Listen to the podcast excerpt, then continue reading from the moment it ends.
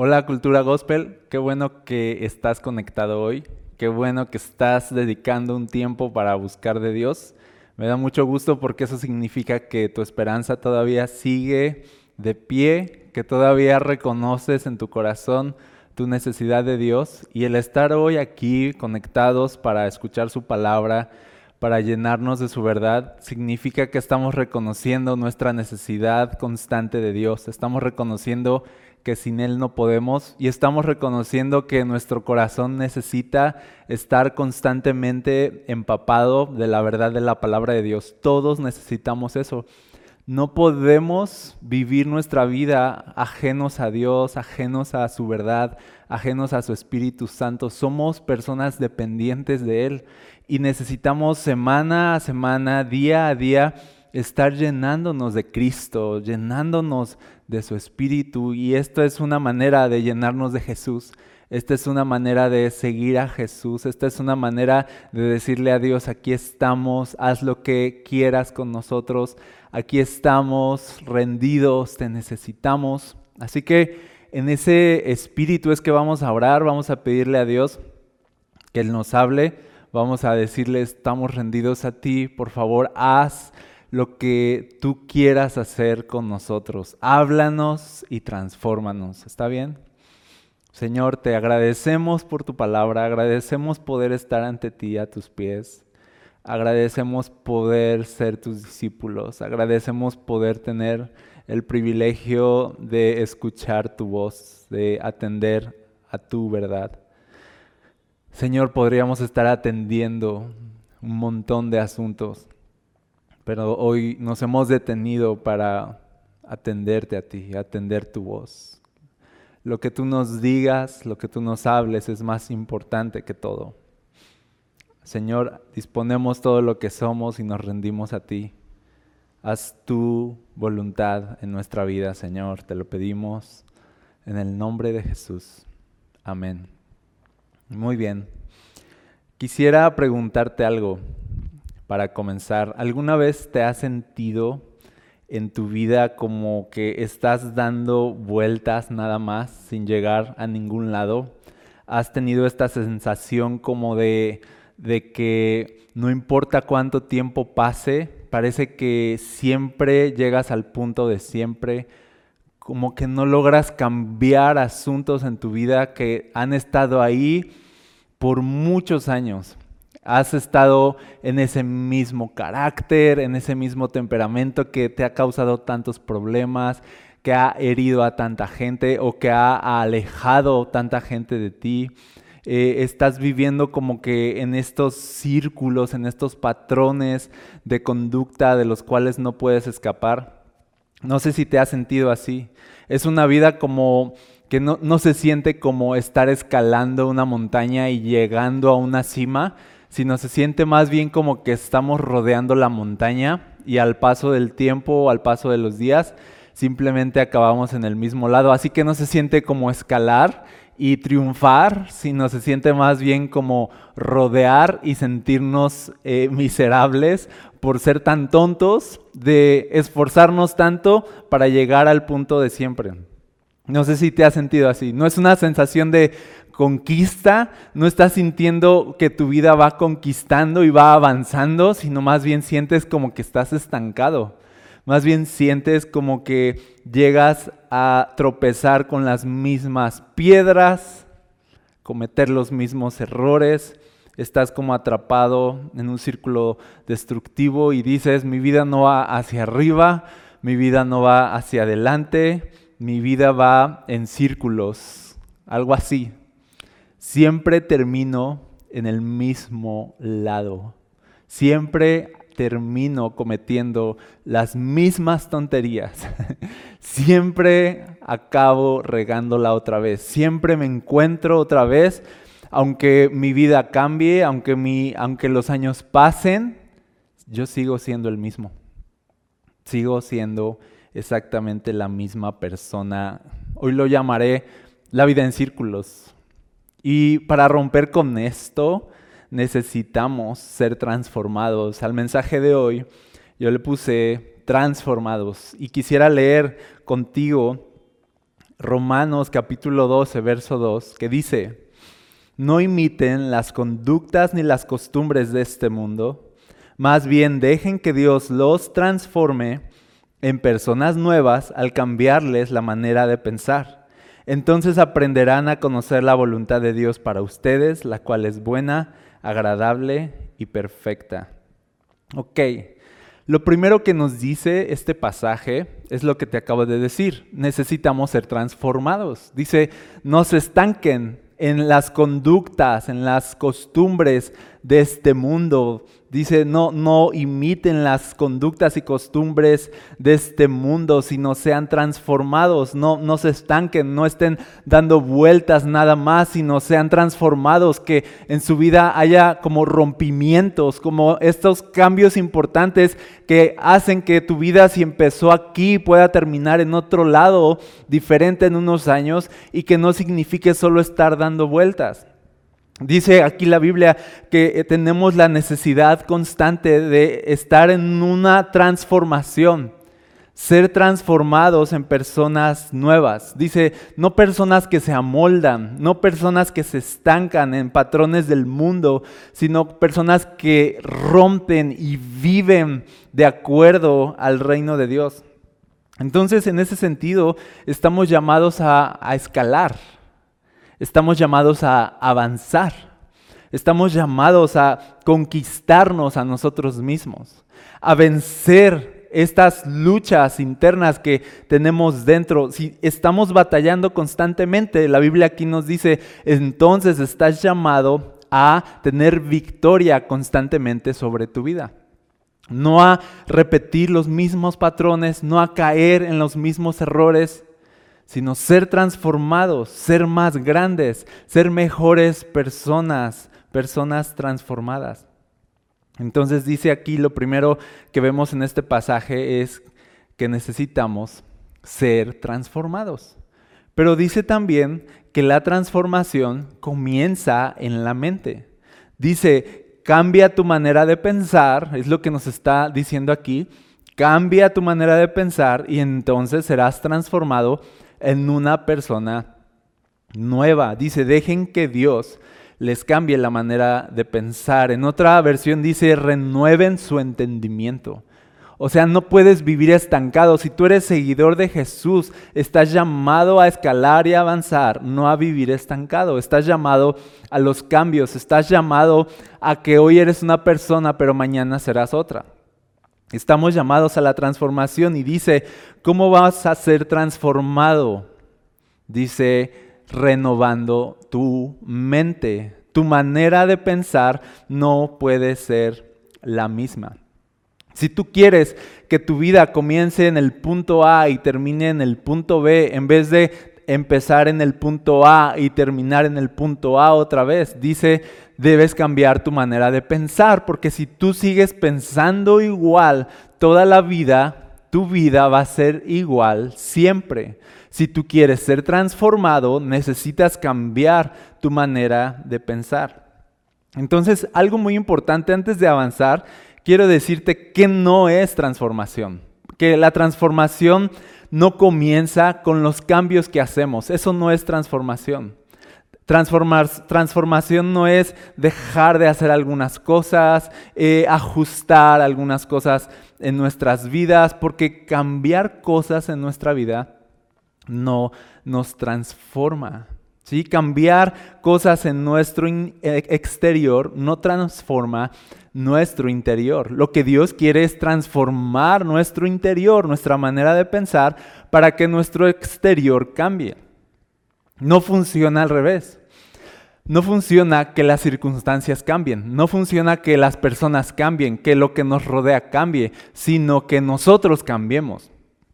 Ese es el énfasis en la Biblia, ese es el énfasis en lo que Dios quiere hacer contigo. Dios no quiere cambiar tus circunstancias, Dios quiere cambiar tu corazón, Dios no quiere cambiar tu situación, Dios quiere cambiar tu mentalidad. Ese es el énfasis en la Biblia. Yo he venido a transformar sus vidas. Es lo que Dios nos dice. Yo he venido a darles una vida nueva.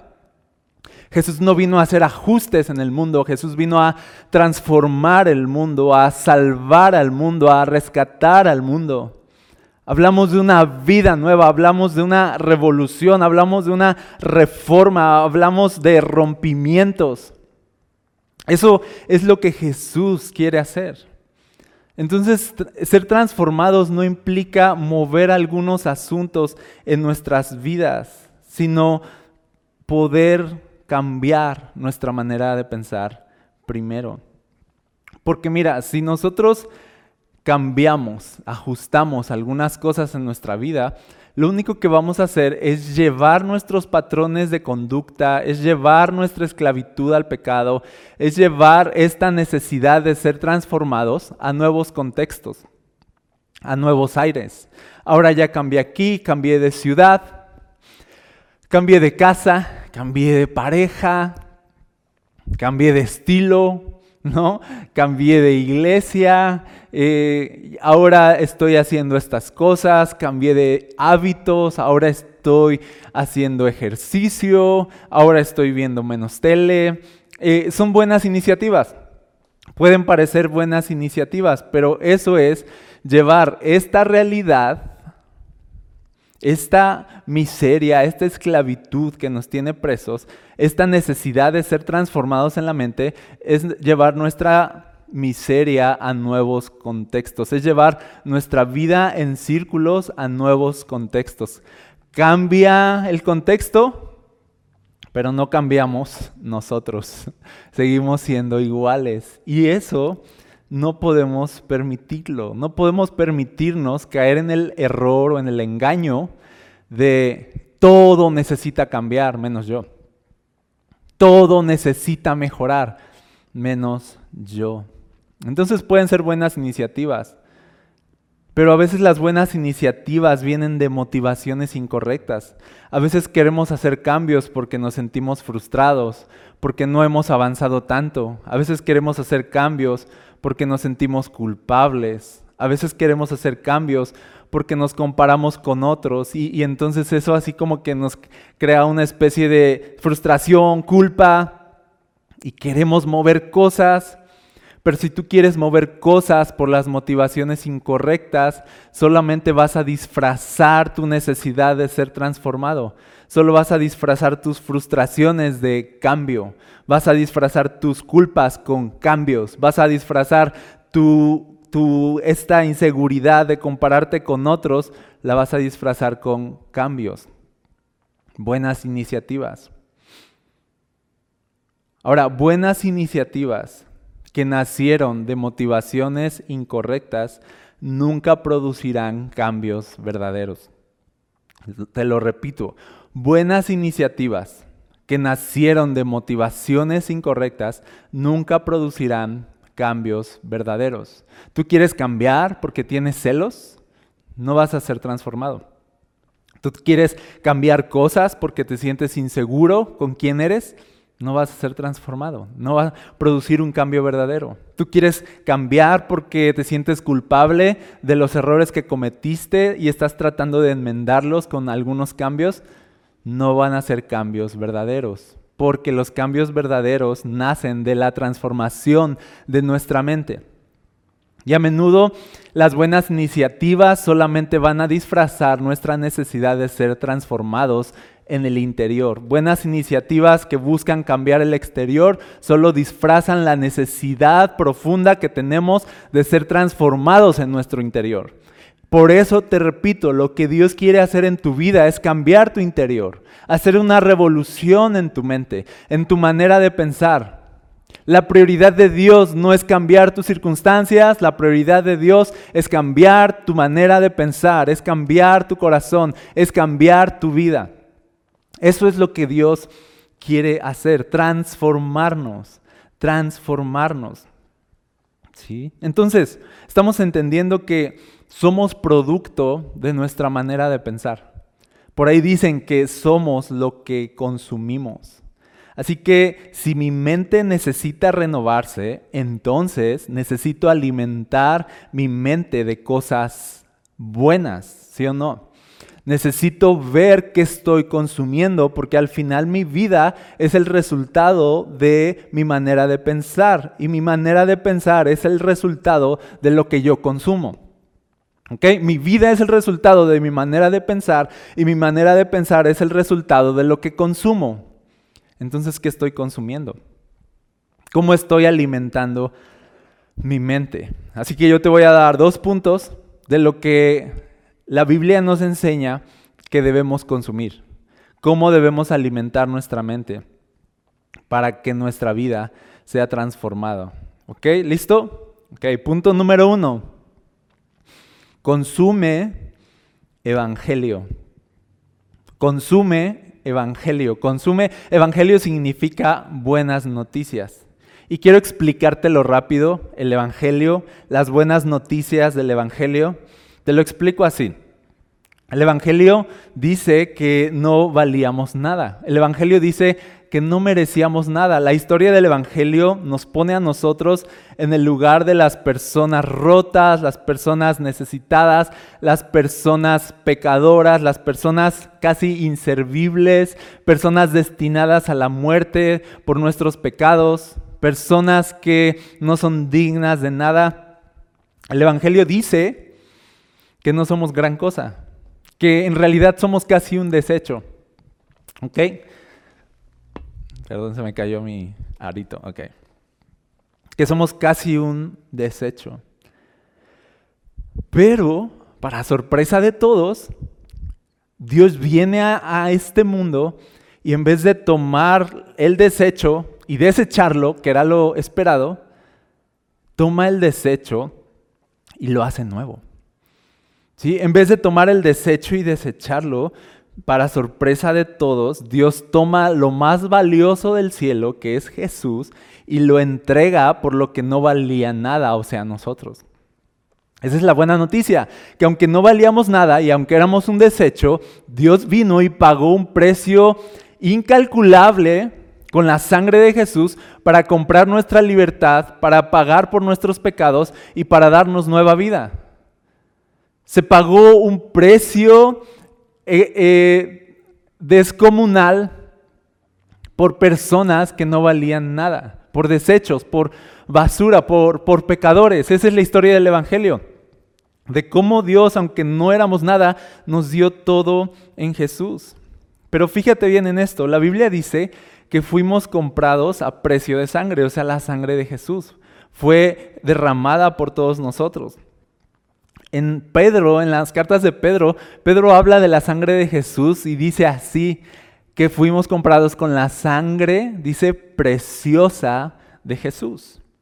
Y, preciosa, en realidad, en la palabra original, no tiene que ver como con la sangre bonita de Jesús, sino con la sangre preciosa, que quiere decir valiosa. Viene de precio. La sangre valiosa, dice, de Jesús.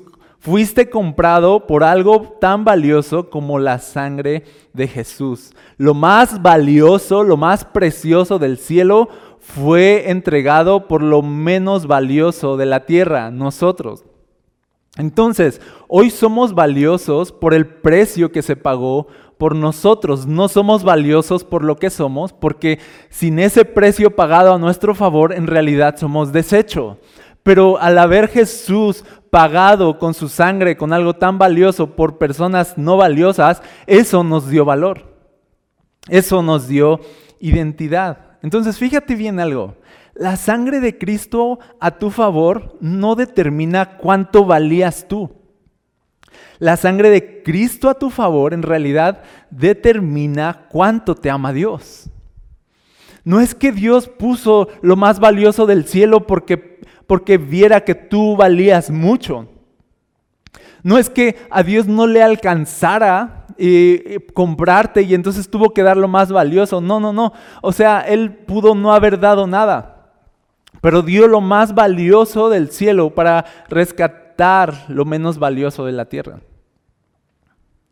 Nosotros, porque estábamos en pecados, porque no merecíamos que se pagara un precio tan alto por nosotros, pero se hizo. Entonces, ¿por qué se hizo? ¿Porque somos valiosos? No, porque Dios nos ama un montón. Esa es la historia del Evangelio, que Dios nos ama a pesar de que no somos nada. Él lo sabe, tú lo sabes.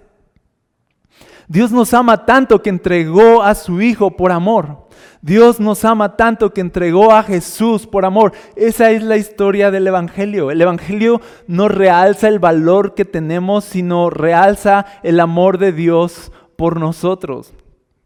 Entonces, fíjate bien, todo el tiempo tú y yo vamos a librar una batalla en la mente entre ver nuestra pobreza, nuestra miseria espiritual o ver lo valioso que ahora somos, ahora que Cristo nos ha comprado con precio de sangre y ahora le pertenecemos. Si vamos a estar luchando entre poner nuestra mirada en el precio que Dios pagó o poner nuestra mirada en nuestra miseria. Poner nuestra mirada en la sangre preciosa de Jesús o poner nuestra mirada en nuestro pecado. Todo el tiempo vamos a estar en esa batalla. Cuando yo te digo consume evangelio, te este, estoy diciendo pon tu mirada en lo que el evangelio dice que eres. Pon tu mirada en el precio que se pagó por ti. Pon tu mirada en esa sangre que ahora te da identidad. No pongas tu mirada en tu miseria, no pongas tu mirada en lo poco que vales o en lo poco que eres, porque es verdad. Pero el Evangelio ha venido a redefinir nuestras vidas y transformarlas por medio de la gracia y el amor de Jesús. Por medio de esa sangre que fue puesta a nuestro favor, ahora somos nuevas personas y ahora valemos por la sangre que fue derramada por nosotros. Entonces tú vas por la vida y tú puedes ir por la vida sintiéndote miserable, sintiéndote basura, sintiéndote nada, porque eso es verdad en un sentido o puedes poner tu mirada en todo el amor, en toda la gracia y en todo lo que Jesús hizo para decirte que te ama y entonces dejar que esa realidad te vista de dignidad y que ese amor te vista y quite tu vergüenza y quite tu culpa y quite tus pecados y camines con la frente en alto. Solo el Evangelio puede liberarte de esta vida de esclavitud que empieza en el punto A y termina en el punto A y solo el Evangelio puede hacer esto, un rompimiento para que no importa dónde empezó tu vida, el Evangelio puede hacer que termine en donde no te imaginas, porque ya no eres tu pasado, ya no eres tus errores, ya no te define lo que hiciste, ahora te define lo que Jesús hizo, lo que Jesús pagó a tu favor, ahora la sangre de Jesús determina tu futuro, ahora la sangre de Jesús te da esperanza y te va a llevar Jesús a donde jamás pensaste. Eso es lo que hace el Evangelio. Cuando consumimos Evangelio, consumimos esperanza. Cuando consumimos el, Evangelio, estamos consumiendo valor, estamos consumiendo perdón, estamos consumiendo gracia para que esta vida de autodestrucción no nos destruya, sino que seamos liberados y caminemos en una nueva vida y vayamos de triunfo en triunfo, de victoria en victoria, para que empecemos aquí, a lo mejor empezamos en una caída, pero vamos a terminar en gloria, a lo mejor tu vida comenzó mal, pero en Cristo Jesús va a terminar bien. A lo mejor aquí en este punto fallaste, pero el Evangelio puede convertir tus fallas en gloria, puede convertir tus errores en victoria, puede convertir tus debilidades en fuerza. El Evangelio es lo mejor que nos ha pasado. El Evangelio es la noticia, la mejor noticia que el mundo necesita escuchar. Así de, hey, no, no, no vivas estancado en tus miedos, en tus fracasos. Hay un Salvador hay sangre de por medio que fue derramada por amor a ti. Tú no eres esa persona que está ahí en el suelo derribada. Tú eres lo que Jesús pagó por ti en la cruz. Sangre valiosa, sangre preciosa ha sido puesta a tu favor. No permitas que la vida te consuma, que tus errores te consuman. Deja que la sangre de Jesús te vista de valor y de dignidad. Y empieza a caminar en una nueva vida. Consume evangelio, consume esta noticia constantemente.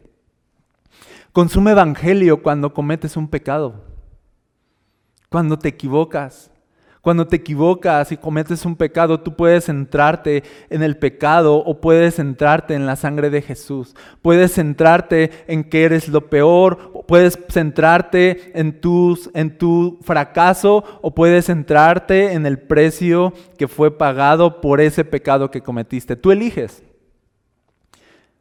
Tú puedes centrarte en tu pecado y dejar que te destruya la vergüenza y la culpa, o puedes centrarte en la sangre de Jesús y dejar que esa sangre te limpie de tu maldad, recibir la gracia y el perdón que vienen de Dios y entonces ser transformado. Consume evangelio, consume gracia, consume esperanza. Tú eliges entre dejar que tus errores definan tu identidad o la gracia de Cristo defina tu identidad. Tú eliges entre dejar que tu pasado defina quién eres o la gracia de Cristo y su amor definan quién eres. Tú eliges entre poner tu mirada en el precio que se pagó por ti o en tu pobreza espiritual. Tú eliges si consumir evangelio o consumir autoconmiseración. Tú eliges entre consumir evangelio o consumir culpa, consumir vergüenza. Consume evangelio. ¿Ok? Muy bien. Consumir evangelio va a resultar en cosas buenas en tu vida. Consumir evangelio va a resultar en una vida transformada. Por ejemplo, consumir evangelio va a hacer que ya no permitas que una persona determine cuánto vales. Por ejemplo, que la gente, que las relaciones que tienen no determinen cuánto vales. Que tus logros no determinen cuánto vales. ¿Quién determina cuánto vales? el precio que se pagó por ti determina cuánto vales.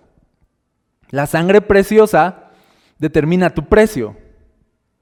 La sangre de alto precio determina tu precio, tu valor. Entonces ya no vas a permitir que una persona determine cuánto vales. Ya no vas a permitir que una relación determine cuánto vales. Ya no vas a tener esta necesidad de estar en una relación con alguien para sentirte amado, para sentirte importante, para sentirte valioso, sino que vas a estar completo en el valor que la sangre de Cristo ha pagado a tu favor. Vas a estar completo en el amor de Jesús, en su aprobación, en su afecto, para que ya no, eh, ya no estés buscando la aprobación, el amor y el afecto en los brazos incorrectos. No vas a andar mendigando amor o afecto en personas que no valoran lo que eres o valoran quién eres. Llénate del amor de Jesús y ya no vas a buscar afecto en personas que no te valoran.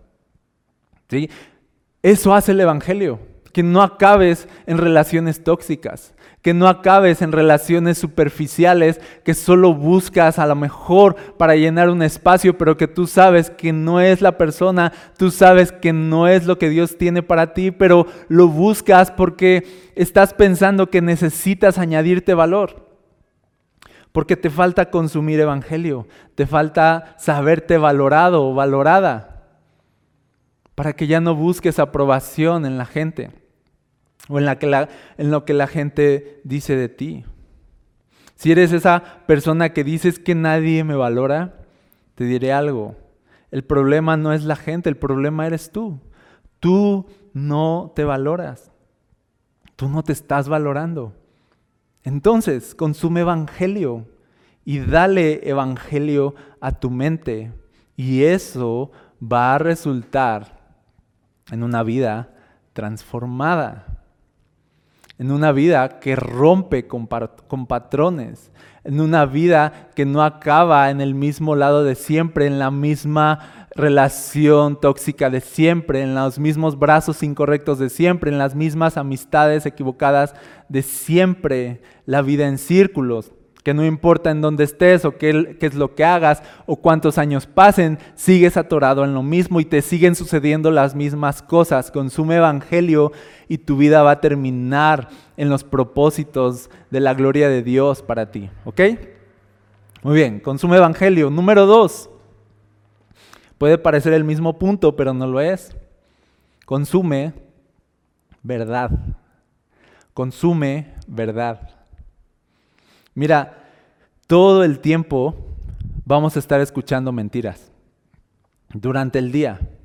Si tú consumes verdad, tú ya no le vas a dar espacio a las mentiras. Vas a desplazar las mentiras, te vas a cuidar de las mentiras. La, verdad es un escudo, es una protección contra las mentiras. Y todos los días escuchamos mentiras en, las, en la tele, en las redes sociales. Y cuando digo mentiras me refiero a ideologías, me refiero a filosofías, me refiero a modelos de pensamiento, me refiero a estructuras culturales que buscan definirnos y que son contrarios a la palabra de Dios. Entonces te pregunto, ¿qué estás consumiendo? ¿Estás consumiendo mentiras? ¿Estás consumiendo filosofías contrarias a la verdad? O estás consumiendo verdad. Estás consumiendo verdad es estar consumiendo la palabra de Dios. Te pregunto algo, ¿escuchas más a Dios o escuchas más las mentiras de este mundo? ¿Escuchas más la palabra que lo que este mundo dice? Necesitamos escuchar más a Dios para ser transformados por Dios. Necesitamos atender más a su voz, a su palabra. Tú quieres ser transformado, tú quieres que haya rompimiento en tu vida, entonces escucha más a Dios. Medita más en la palabra. Por eso Dios le decía a su pueblo que debían tomar la palabra y meditarla de día y de noche, que la debían meditar mientras iban de camino, mientras, mientras iban en su vida habitual mientras iban en su vida, ellos necesitaban ir masticando verdad, masticando verdad, masticando verdad para no, dar espacio a la falsedad, para no dar espacio a la mentira, para no dar espacio a cosas que no son la voluntad de Dios. Entonces quiero darte un consejo aquí, medita la palabra durante el día. Lee tu Biblia en la mañana y, no importa que si no tienes el tiempo suficiente, lee lo que te dé tiempo, pero con mucho cuidado, con mucha atención. Y quédate con un versículo. Quédate con un versículo y velo masticando durante el día, velo pensando. Ve pensando qué te dice Dios con ese versículo, qué dice ese versículo acerca de quién es Dios. Eso es ir masticando verdad. Eso es ir masticando verdad. Tú ocúpate de la verdad y no vas a tener tiempo para ocuparte de mentiras. Ocúpate de la verdad, mastícalo, mastícalo. Llévalo a tu trabajo, Llévalo cuando, cuando estés tomando tu café, cuando estés con amigos, llévalo, mastícalo, platícalo incluso si tienes la oportunidad, platícalo con alguien y decirles, hoy leí este versículo. Hoy leí este versículo y entonces consumir verdad no va a dar espacio a las mentiras que puedas escuchar durante el día. Consumir verdad también no va a dar espacio a las opiniones. ¿Ok? Consume verdad y no vas a dar espacio a las opiniones. Y aquí quiero decirte algo importante. No dejes que las opiniones de las personas definan quién eres. Deja que Dios defina quién eres. No te dejes esclavizar por las opiniones de la gente, porque lamentablemente la gente y su opinión a veces también nos esclavizan a esta vida te dicen que eres una persona y entonces tú te lo crees. Y entonces te adaptas a lo que se espera de ti, a lo que se dice de ti. Yo me acuerdo cuando era niño que eh, estar así como que en, reuniones y entonces comentaban de mí, lo que sea, yo niño ahí, y, y casi siempre decían de mí que yo era tímido. Y siempre mencionaban eso, es que él no habla, es que él es muy tímido. Y a lo mejor era cierto, a lo mejor no hablaba, a lo mejor era tímido, pero, pero yo con esas eh, afirmaciones, entonces yo decía, ok, ellos esperan que no hable y ellos esperan que sea tímido. Entonces si un día de buenas a primeras se me ocurre hablar, se me ocurre ser diferente, entonces realmente me siento esclavizado, no puedo y así me sentía. Como de, ok, entonces guardaré silencio, ok, entonces me adapto a lo que se dice de mí. Eso, eso me pasaba cuando era niño, hasta que Jesús llegó a mi vida y aunque yo tenía esta etiqueta de ser tímido, Jesús vino a mi vida y pum, hizo pedazos eso y me dijo así de, tú no eres tímido, ¿no?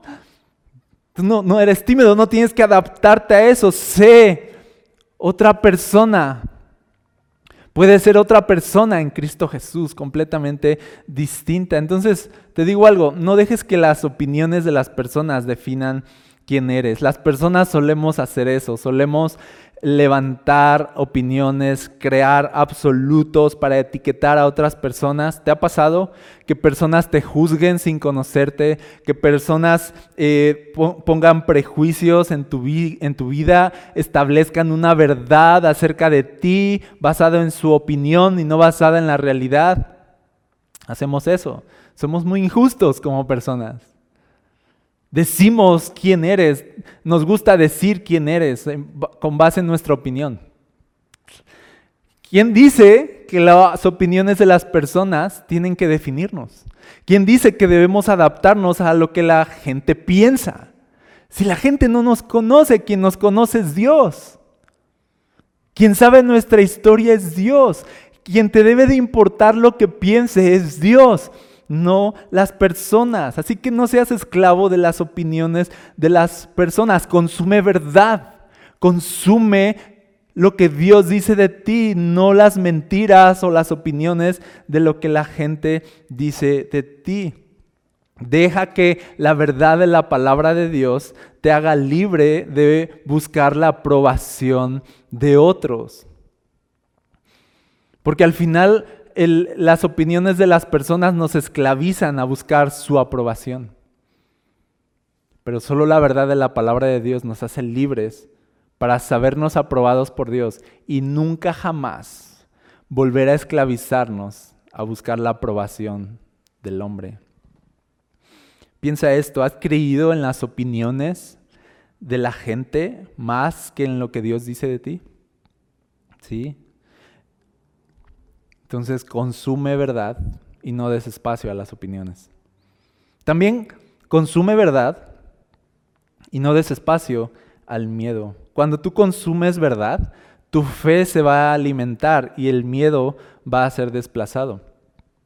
Yo recuerdo, bueno, hace poco mi hijo, el, el menor, estaba teniendo muchos problemas de miedo. Creía que, que algo malo le iba a pasar y estaba muy ansioso todo el tiempo.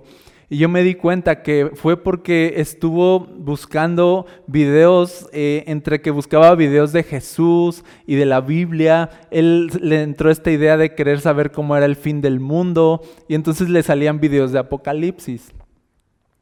Y entonces los videos de Apocalipsis son los videos de Apocalipsis, son así de, de las plagas y esto y la destrucción y el cielo se va a desmoronar y este mundo va a perecer, ¿no?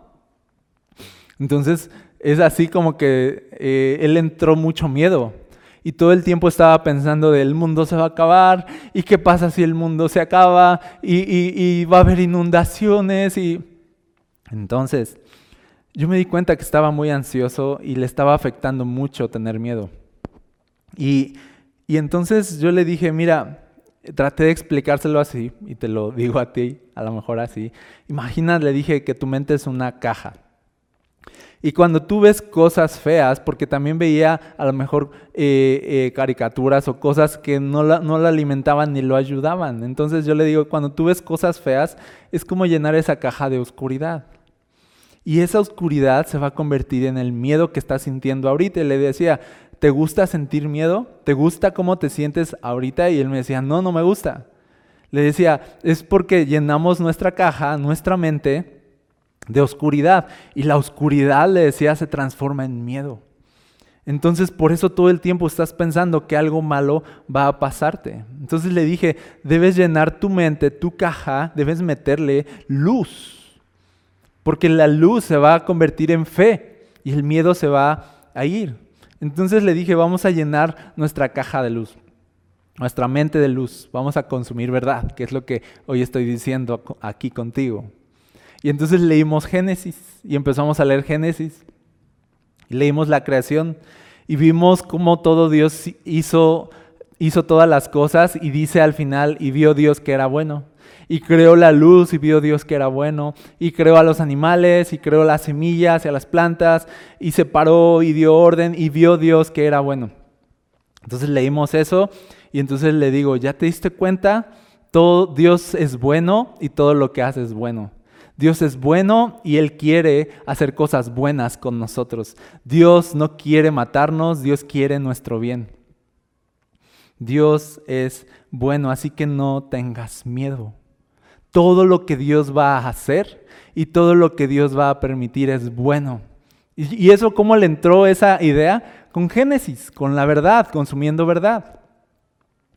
Desplazó el miedo teniendo la fe en un Dios que es bueno en vez de tener una incertidumbre de a ver en qué momento Dios me mata, a ver en qué momento eh, no vaya a ser que la voluntad de Dios sea eh, destruirme o la voluntad de Dios sea quitarme acá y allá. O sea, se desplaza el miedo por fe.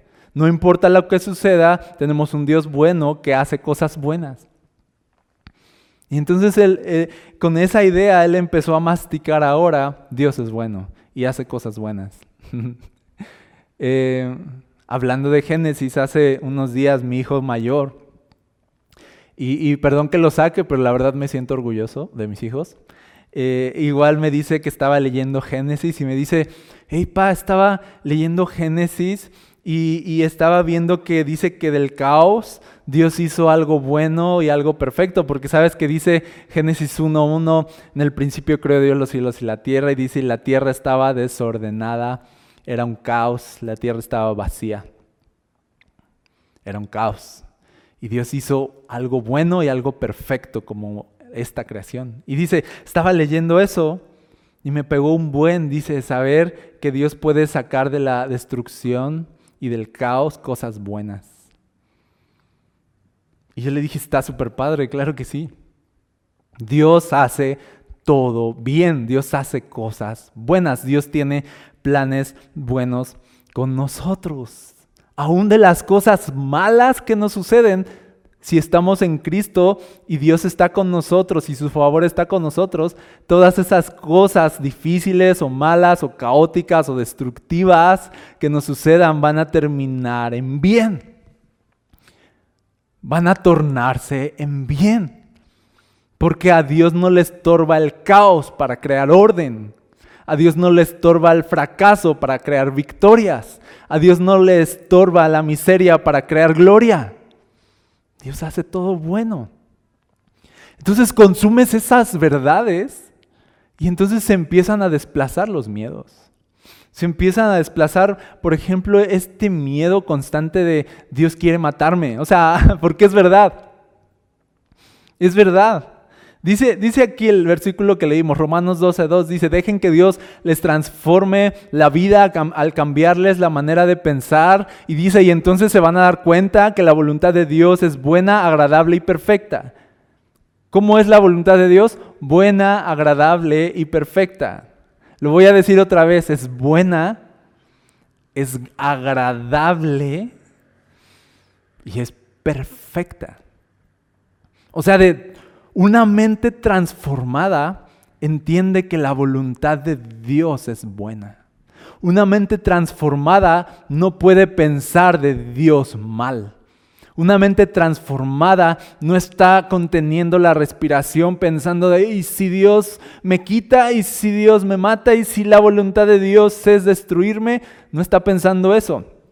Eso pensaba el pueblo de Israel en Egipto, cuando Dios los rescata, los lleva por camino del desierto a la tierra prometida y todo el tiempo ellos estaban pensando, ¿y si Dios nos mata? ¿Y Dios nos mató de hambre? ¿Dios nos quiere matar de sed? ¿Dios nos quiere llevar a pelear batallas para que veamos a nuestros hijos perecer y morir?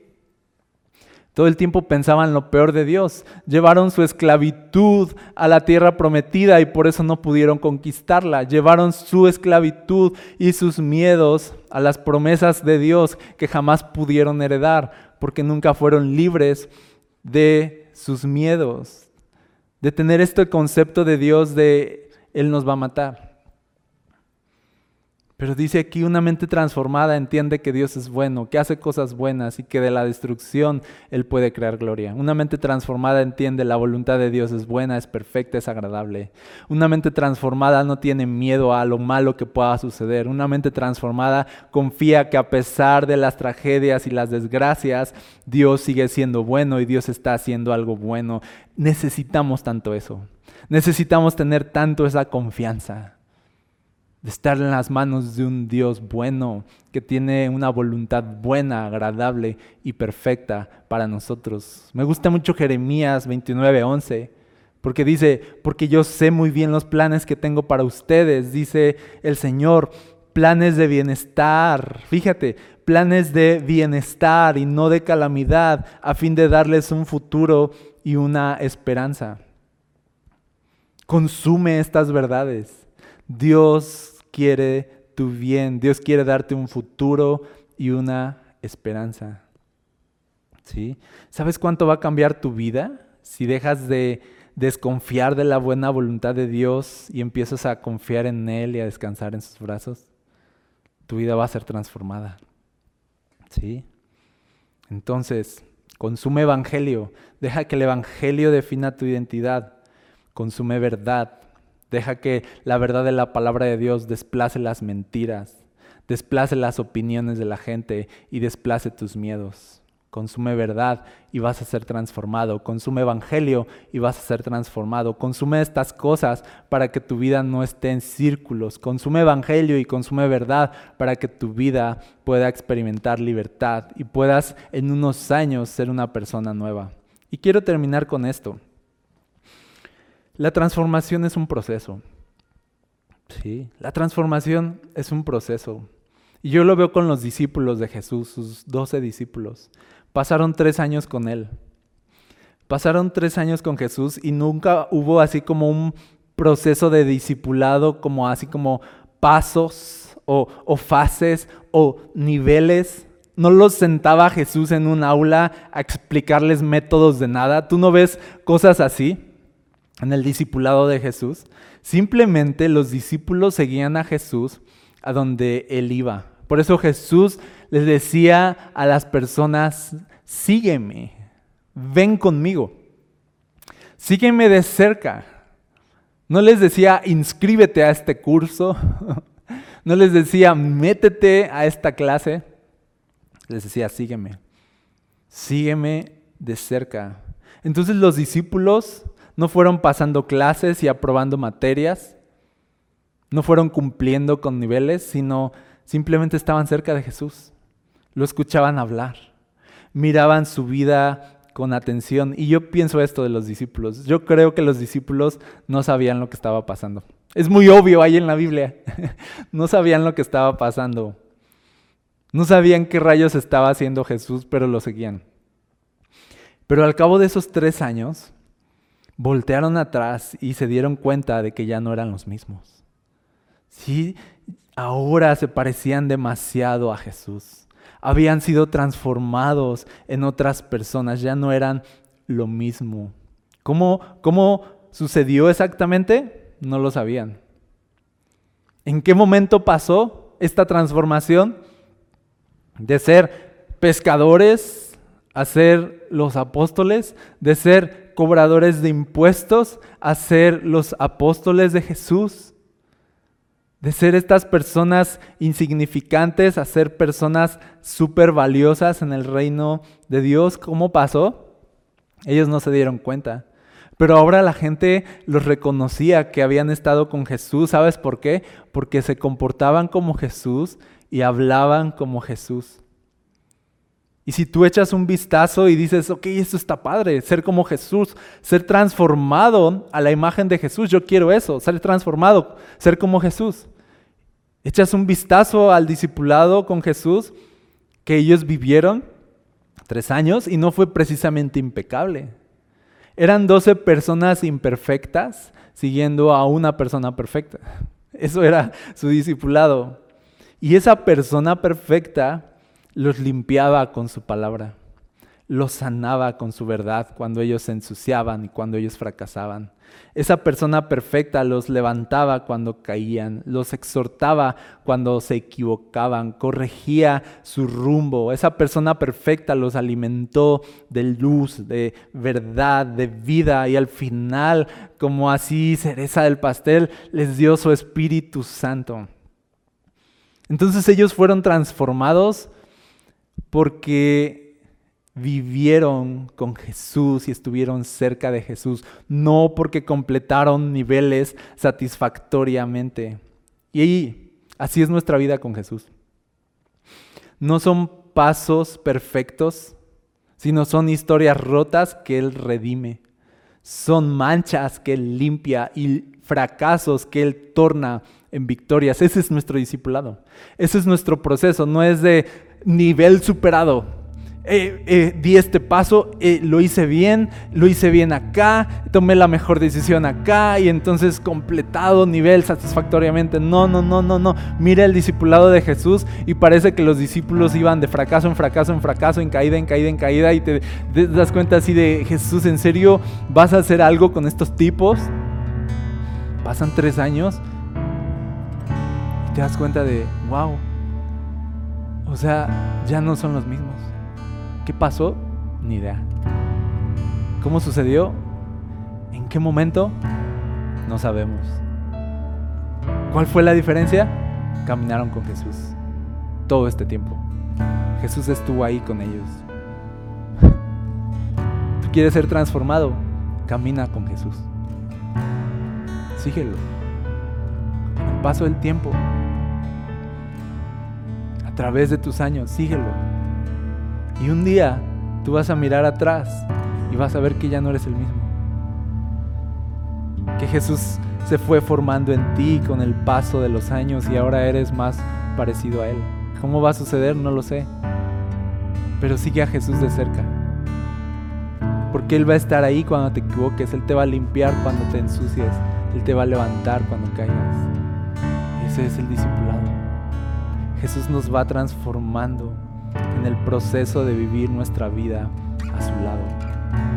Jesús hace que estas personas desechables, inservibles y rotas, que simplemente están viviendo en círculos, en la esclavitud de ser ellos mismos, en el vicio de ser ellos mismos, Jesús lo que hace es que dice, ok, ven, sé mi discípulo. Empecemos una nueva vida en este punto. Empecemos a caminar juntos. Jesús lo que hace es que vamos caminando con Él, vamos aprendiendo de Él, vamos siguiendo su ejemplo, vamos escuchando su palabra y cuando pasa el tiempo te das cuenta de que terminaste aquí, de que ya no eres lo que fuiste, de que ahora eres lo que Jesús empezó a formar en ti. Se trata de caminar con Jesús se trata de seguir a Jesús, de seguir sus pasos, de escuchar su voz, de ser esas ovejas que escuchan al pastor que es Él y seguirlo y seguirlo y seguirlo y Él nos va a llevar a un destino extraordinario. Él nos va a llevar a escalar a la cima. Él va, él, va a llevarnos no a dar vueltas en la montaña, sino a subir la montaña. Él nos va a llevar no a estar estancados, sino a avanzar, a crecer, a madurar, a ser más como Él. ¿Cómo lo va a hacer? No tengo idea. ¿Cuándo va a suceder? No lo sé. Solo sé que si tú sigues a Jesús, tu vida va a ser transformada. Que si tú consumes Jesús, tu vida va a ser transformada. Que si tú consumes Evangelio y si tú consumes verdad, tu vida va a ser transformada. Porque consumir Evangelio, consumir verdad y vivir tu vida al lado de Jesús va a transformar tu manera de pensar y si tu mente es transformada, tu vida nunca jamás volverá a ser igual. Estoy bien feliz de seguir a Jesús. Estoy bien feliz de, los años que lo he seguido. Estoy súper contento de ser su discípulo. Porque yo, yo considero que no he, no he sido impecable, pero Él lo ha sido. No he sido perfecto, pero Él lo ha sido. Y esa perfección de Jesús se va formando en mi imperfección. Y toda la fortaleza y el carácter de Cristo se va formando en mis debilidades y fracasos. Y es, es asombroso caminar con Jesús, dejarte moldear por Él, por su voz, dejarte moldear por su espíritu, caminar con Él. Le doy gracias a, Dios de que si bien mi vida comenzó en un lado, sé que mi vida está avanzando hacia el futuro y la esperanza y los planes que Él tiene para mí.